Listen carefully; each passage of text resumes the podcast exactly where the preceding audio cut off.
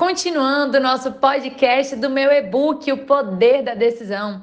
A gente entra agora no nosso terceiro capítulo. Por que é que eu não consigo tomar decisões? Gente, já que tomar decisões é tão simples e poderoso, por que as pessoas não as tomam com mais frequência?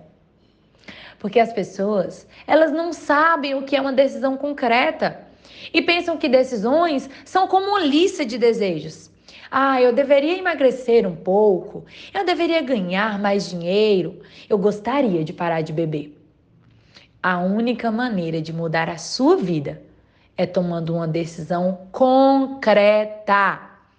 E decisão concreta é quando você corta qualquer possibilidade além da que você decidiu converter em realidade. Quando se toma uma decisão concreta, a pessoa sabe exatamente o que ela deseja e onde ela quer chegar.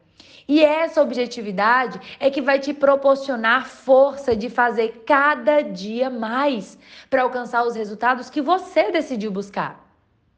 Tony Robbins nos diz: decida encarar os obstáculos que aparecerem em seu caminho como simples barreiras na corrida para alcançar os seus objetivos.